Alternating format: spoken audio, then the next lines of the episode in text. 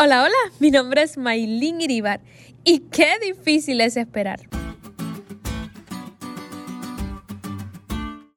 Hace una semana comencé a estudiar mi Bachelor in Music Performance en Andrews University y la verdad ha sido un poco, digamos, agitada. Creo que la primera semana para todos los universitarios son así, según me han dicho. Pero para los que conocen la historia un poquito hacia atrás, saben que el hecho de que hoy esté aquí es literalmente un milagro. Lo que no saben es que pasaron años para que pudiera ver este milagro y darme cuenta que Dios estuvo usando cada detalle y guiando cada paso conforme a su voluntad para traerme aquí.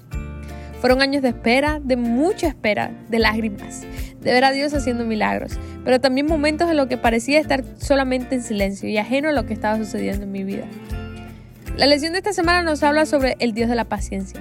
Normalmente nos impacientamos por cosas que realmente queremos o que nos han prometido pero que todavía no tenemos. A menudo solo quedamos satisfechos cuando conseguimos lo que anhelamos. Y debido a que rara vez obtenemos lo que queremos y cuando lo queremos, esto implica que a menudo nos irritamos y perdemos la paciencia. Y cuando estamos en este estado es casi imposible mantener la paz y la confianza en Dios. Esperar es doloroso por definición.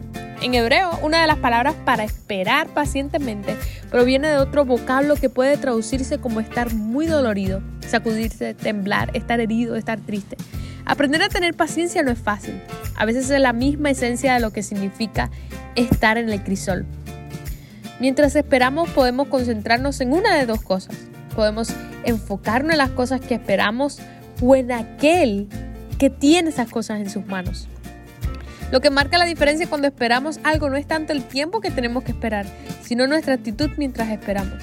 Si confiamos en Dios y hemos puesto nuestra vida en sus manos y les hemos entregado nuestra voluntad, entonces podemos confiar en que Él hará lo mejor por nosotros cuando sea mejor para nosotros. Aunque a veces resulta difícil creerlo. Aquella noche en la que le entregué mis sueños a Dios, pensando que todo había terminado, no tenía idea de que Dios ya había preparado desde hace mucho tiempo el camino. Y aun cuando la espera fue difícil, entendí que los planes de Dios son mucho más grandes de lo que podemos imaginar o pensar. Jamás me imaginé estudiando en Andrews, pero eso solo es la muestra de que Dios nunca falla. Sus tiempos son perfectos y Él nunca llega tarde. Él no está improvisando contigo. Si sientes que Él está distante, recuerda que cuando Él está en silencio es porque está trabajando.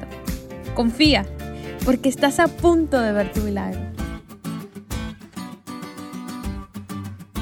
¿Te diste cuenta de lo cool que estuvo la lección hoy? No te olvides de estudiarla y compartir este podcast con todos tus amigos. Es todo por hoy, pero mañana tendremos otra oportunidad de estudiar juntos.